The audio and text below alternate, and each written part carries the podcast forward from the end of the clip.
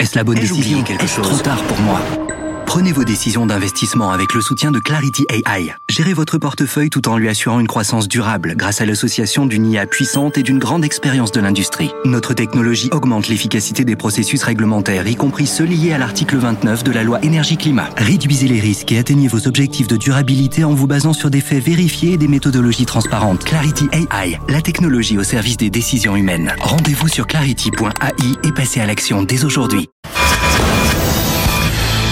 Sylvie Matera, bonjour. Bonjour Nicolas. Bienvenue, économiste senior advisor du cabinet de conseil et d'audit Mazar. Emmanuel Combe, bonjour. Bonjour Nicolas. Professeur à l'université Paris Panthéon-Sorbonne, professeur à Schema Business School, et vous avez publié notamment les chroniques décalées d'un économiste aux éditions Concurrence l'opinion. Christian Parizeau, bonjour. Bonjour. Économiste conseiller auprès d'Aurel BGC. Vous m'expliquerez ce qui s'est passé sur l'emploi américain là, parce que euh, on évoque, euh, bah, on a eu des chiffres tout à fait frappants, très très très supérieurs aux attentes. Visiblement, il y a un sujet technique derrière. J'ai pas trop euh, creusé l'histoire. On va regarder euh, dans, dans un instant. Comme Oui, toujours, ils sont toujours faux, de toute façon. je voulais juste citer le, le- le mail que j'ai reçu de Didier qui nous écoutait vendredi. Alors j'évoquais le fait que, en subventionnant les carburants, ben, finalement le gouvernement avait probablement un peu participé au profit de Total qui vont être absolument mirifiques en 2022. Il me dit oui, enfin c'est très très très marginal ce que ça a pu rapporter à Total, le fait que la consommation de carburant soit subventionnée par le gouvernement. Évidemment, Didier a très certainement raison. C'est marginal dans la totalité des revenus de Total Énergie. Euh, bon, je- ne m'arrête pas sur cet amendement Pradier parce qu'on verra ce qui va se passer. En tout cas, Elisabeth Borne a juste consenti euh, un geste pour les 20-21 ans. En fait, elle rajoute un quatrième étage au dispositif des carrières longues. Et entre 20 et 21 ans, on partirait à 63 ans et non pas à 64 ans. Il y a un sujet sur l'emploi des seniors, Emmanuel Combe. C'est un sujet qui retient votre attention.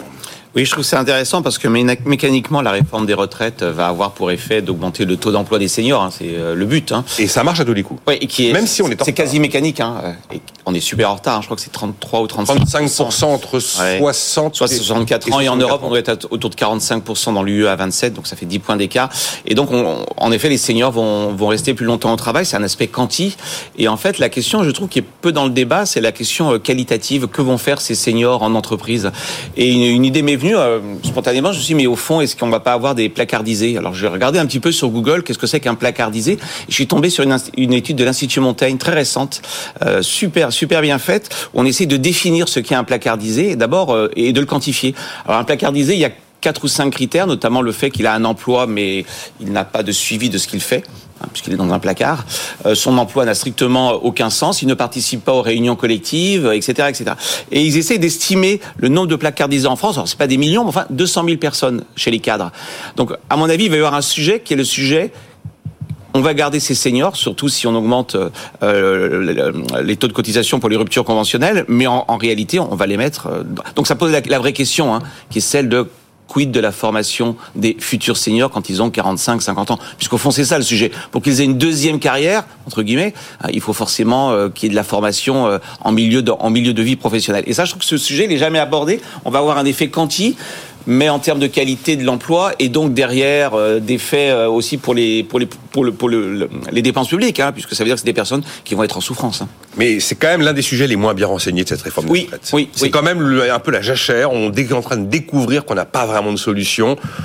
Là, visiblement, l'index senior pourrait être assorti de sanctions possibles. On dit que ce serait plus à partir de 300 salariés, mais dès 50 salariés. Il y a l'histoire, effectivement, de, de, faire payer plus cher les, les ruptures conventionnelles. C'est un peu le, c'est un peu le flou. Mais une sanction, ça, enfin, pour un économiste, une sanction, c'est c'est toujours le, le, le, le- le remède le moins bon. Le, le bon remède, c'est l'incitation. En clair, il faut qu'ils aient intérêt à garder le senior jusqu'à 64 ans. Et pour ça, il n'y a qu'une solution. C'est là ce que je disais, la, la formation à 45 ans, la vraie formation à 45 ans, à 50 ans, pour se remettre, si j'ose dire, euh, à niveau. Hein. C'est ce qui explique ces défauts de formation, cette différence réelle qu'il y a entre la France et les autres pays européens. Bah, sans On doute, a vraiment je une vraie différence là. Ouais, je, je suis pas expert de ça, mais je, je vois pas d'autre explication. Enfin, je passe sous le contrôle de mes collègues, mais euh, quelle est, si une entreprise souhaite se séparer de quelqu'un à 60 ans, c'est qu'il y a une raison. C'est que sa productivité marginale est plus faible que son salaire. Les- Enfin, les, les entreprises sont rationnelles. Donc, j'en déduis que si la personne n'a pas une productivité très forte, c'est peut-être parce qu'il y a un déficit de formation. Sylvie Matera Oui, je pense qu'il faut. C'est ce un vrai sujet. sujet, euh, l'emploi des seniors, et il faudrait quand même aussi réfléchir à.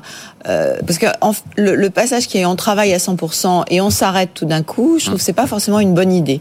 Et les pays qui ont mieux, le mieux réussi à intégrer les seniors prévoient un départ progressif. C'est-à-dire que des gens qui peuvent euh, commencer à travailler peut-être à 80%, 75%, 50%.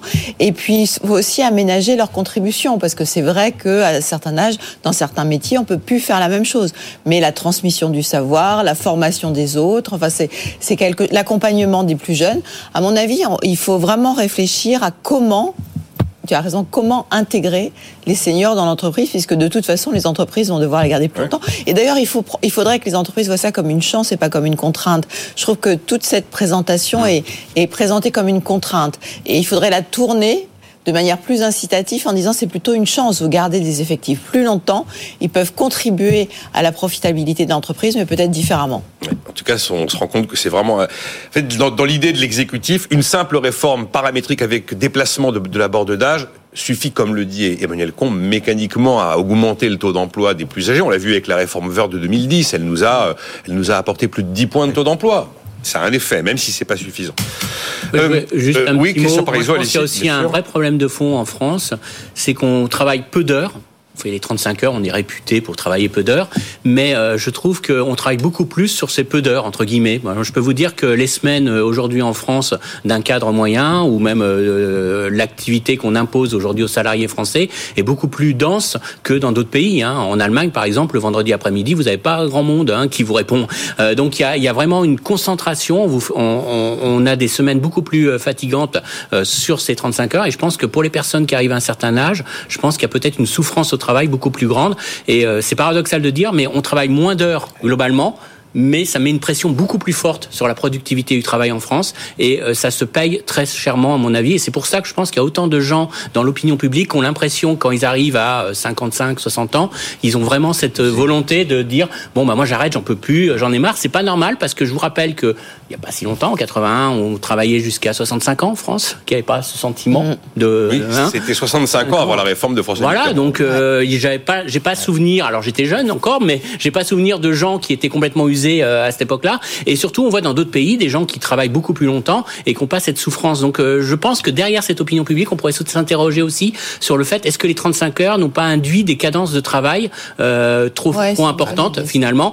C'est idiot, mais est-ce qu'en 40 heures, finalement, on a eu moins de pression et donc les gens auraient moins de souffrance au travail? En tout cas, c'est aussi ça qu'il faudrait peut-être aussi creuser un peu plus. Le, le, nouveau procès des 35 heures, bah, décidément.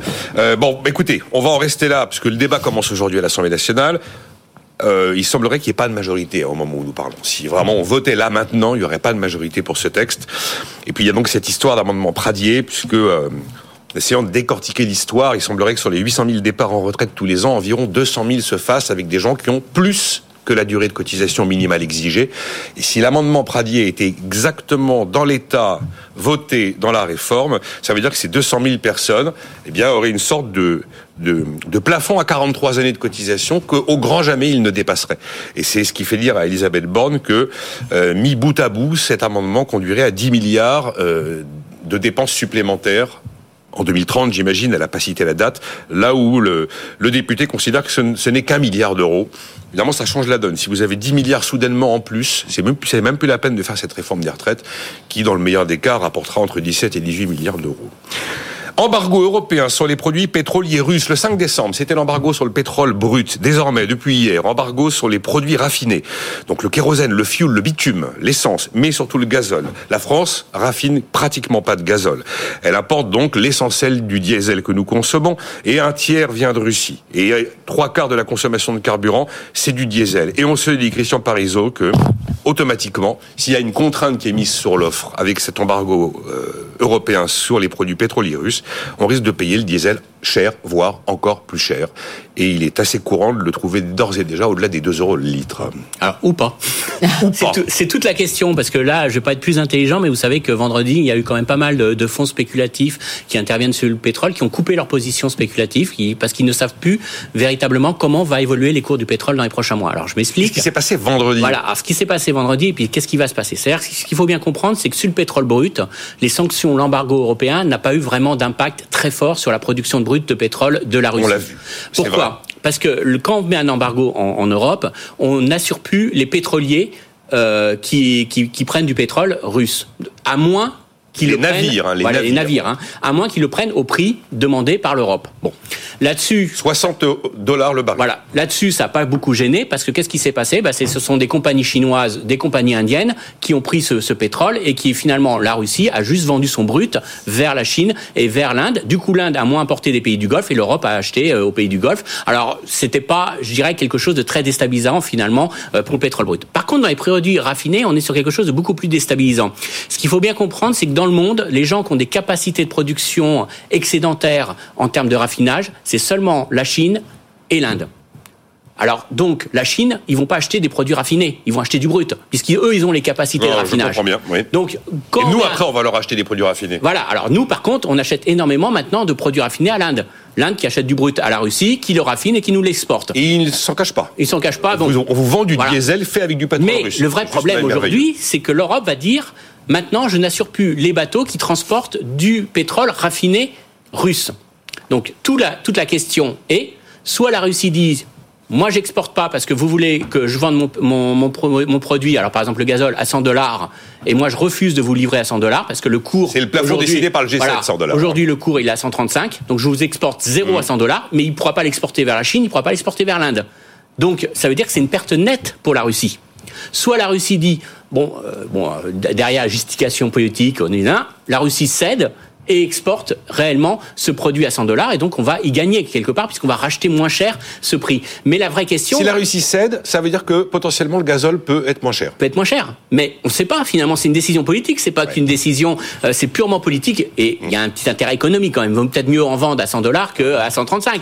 Mais euh, derrière, on ne sait pas du tout ce qui peut se passer parce que s'ils refusent totalement, et ils pourraient le faire pour faire exploser euh, les prix du, du gazole en Europe et montrer à l'Europe qu'ils sont très dépendants de la Russie et que euh, finalement cet embargo est, très. Vous voyez, donc c'est un vrai bras de fer politique. hein. mais euh, C'est pas c'est pas ici évident que ça. et euh, l'Europe a pas beaucoup de capacité de se retourner. encore une fois, on peut acheter vis-à-vis via l'Inde, via la hein, Chine, mais on le fait. Mais encore une fois, ça sera très très très compliqué. Donc ça peut créer des tensions. Alors je vous dis pas que ça va faire exploser le gazole à 200 dollars, mais ça peut créer quand même des vraies tensions. Donc c'est juste pour vous dire à quel point aujourd'hui on est dans une vraie source d'incertitude sur le prix de ces produits raffinés. Point, point important, et je fais réagir Sylvie Matera, c'est qu'à côté de l'embargo européen qui a été donc engagé hier, il y a cette décision des pays riches de mettre un prix plafond aux produits vendus par la Russie. Alors 60 dollars le baril de brut, 45 dollars euh, pour le bitume. Euh, non, pour le fuel, pour le fuel, et 100 dollars pour le diesel. Et effectivement, en fonction de la décision des Russes de vendre à 100 dollars ou de, ne pas le faire, eh bien, il y aura un impact direct sur le prix à la pompe. Euh, Sylvie Matera, ce prix du diesel à la pompe, il concerne beaucoup de gens. C'est un prix quotidien. On voit son porte-monnaie défiler sous ses yeux. C'est très très hum, regrettable, on va dire, quand les choses dérapent et que les prix s'envolent. Oui, je je suis pas une spécialiste des marchés de l'énergie, mais cela étant, je trouve que c'est quand même un, quand même un poker cette cette histoire parce que il est il est possible que la Russie refuse au moins à court terme de livrer au prix euh, demandé. Et donc dans ce cas-là, comme vient de le dire Christian, on aura un risque d'augmentation du prix du diesel, ce qui, on le sait, est quelque chose auquel les gens sont très sensibles. Et aujourd'hui, euh, mettre le prix du diesel euh, très élevé, avoir la discussion sur les retraites, d'un point de vue social, c'est pas forcément un bon pari. Et donc c'est une tension potentiellement un peu délicate qui s'annonce. À voir ce que ça va donner tout ça, parce que euh, c'est vrai que le prix du carburant, c'est quand même l'un des prix. Mais c'est ce qui met les gens. Il pas, voilà, hein. c'est pas un prix comme les autres. Non, c'est pas un prix comme les autres. Ce qui avait euh, provoqué le, début des gilets jaunes, c'était quand même bien ça. Euh, donc c'est quand même une situation qui potentiellement peut être très risquée pour l'exécutif. Hein. Bon. Ils vont nous dire quand les Russes s'ils acceptent de vendre ou pas. Euh, Je pense qu'on le saura par rapport aux chiffres d'exportation de la Russie. C'est assez noir, hein, comme euh, vous savez que c'est des estimations. Il y a même des gens hein, qui sont payés avec des jumelles pour compter le nombre de, navires qui sortent des ports. Hein. Donc vous voyez, des gens spécialisés chez les sur Reuters et, et ah compagnie qui sont là pour physiquement mesurer. Donc vous voyez que vous n'êtes pas du tout dans un marché fluide. Et par contre, sur le marché, on, a ces rapports qui arrivent, de nombre de pétroliers qui sortent et tout ça. Et c'est comme ça que le marché s'ajuste après par rapport à ces données. Mais c'est pas du tout un marché euh, aussi euh, clair qu'on croit. La particularité, c'est que sur les flottes de navires qui transportent des produits pétroliers, ce ne sont que des navires occidentaux, c'est ça. Et bah, donc, oui, c'est à partir grec, notamment grec, du navire grec qu'on a la possibilité de dire il y aura livraison ou pas livraison si le prix plafond. Il y a ça, et puis il faut bien comprendre que l'arme, l'arme vraiment euh, efficace dans cet embargo, c'est le fait que je n'assure pas un navire. Et donc ça, ça, ça laisse pas du tout, c'est, c'est, binaire quoi. C'est-à-dire que si, si vous n'assurez pas le navire, il y aura aucun aucun bateau qui partira d'un port, hein, euh, clairement. Donc euh, c'est efficace. C'est pas, c'est pas dire que c'est pas efficace l'embargo. Il est efficace. La, vraie question, c'est est-ce que les Russes laissent ou pas sortir des navires avec euh, un prix à 100 dollars? Ou, enfin les différents prix euh, qui ont été donnés euh, pour les différents produits. on, va on va prendre nos jumelles et on aura la réponse relativement, rapidement. On pose, je pense que c'est la question qu'on a le plus posée à Emmanuel Combe, c'est où va l'inflation Où va l'inflation Où va l'inflation? On se demande où va l'inflation et puis que doivent faire les banques centrales? Appuyer, relâcher, freiner, baisser les taux, monter les taux, ne plus rien faire. Et voilà, j'ai encore il y a encore des, avis qui sont totalement opposés sur ces questions-là. L'ambiance de ce début d'année, c'est Hubble Peak a été franchi. Voilà, ça va plutôt bien se passer. On aura un peu de retard, nous, les Européens, par rapport aux Américains.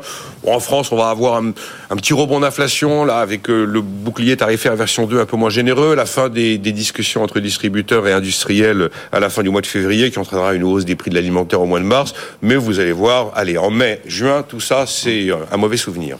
Oui, il euh, faudrait peut-être d'abord se souvenir que presque tout le monde s'est trompé. Hein. Je me souviens qu'il y a trois mm. ans, tout le monde expliquait que l'inflation a été euh, était morte. En fait, c'est le, vrai. Compris les principaux spécialistes du sujet, qui sont les banquiers centraux. Ouais. Et, donc le vrai sujet, c'est quid de, de, des, forces structurelles et quid des forces conjoncturelles. Et aujourd'hui, on a l'impression hein, euh, que tout le monde nous dit, bah, puisque le prix de l'énergie se détend, ce qui est donc euh, conjoncturel, on va revenir tranquillement à un taux d'inflation qui était celui d'avant. C'est oublier qu'il y a aussi des causes structurelles. Enfin, moi, je le dis depuis trois ans. Hein. Je dis pas que je suis plus intelligent que les autres, mais en tout cas, il y a quand même des forces nouvelles qui n'existaient pas avant. D'abord, c'est la fin de la mondialisation, en tout cas telle qu'on l'a connue, avec un retour quand même euh, du protectionnisme. Et ça, c'est pas un choc euh, one shot. Hein. Le protectionnisme, c'est quelque chose de rampant. Et donc, forcément, si vous avez euh, un monde plus protectionnisme, ça fait ça fait monter les prix. Il y a des études très intéressantes hein, sur les États-Unis sur l'impact sur le, le, le, CPI, sur l'inflation de, du, du, de taux d'ouverture à la Chine. Hein, on voit bien que tout ça, ça contribue à faire de l'inflation. Et puis la transition climatique. Moi, je l'ai toujours dit, la transition climatique, c'est pas un choc